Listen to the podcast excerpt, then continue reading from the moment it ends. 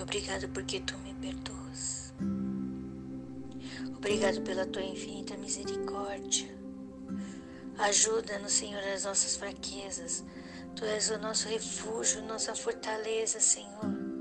Queremos a cada dia ser mais e mais do Senhor. Oh Deus Todo-Poderoso, que a tua palavra nos liberte, que a tua palavra esteja nos libertando, nos curando, nos salvando, nos transformando, Senhor. Tu estás aqui conosco, a comunhão do Espírito Santo está conosco, teu amor está aqui, a graça de Jesus está aqui. Obrigado, Deus. Obrigado, Deus. Obrigado, Deus.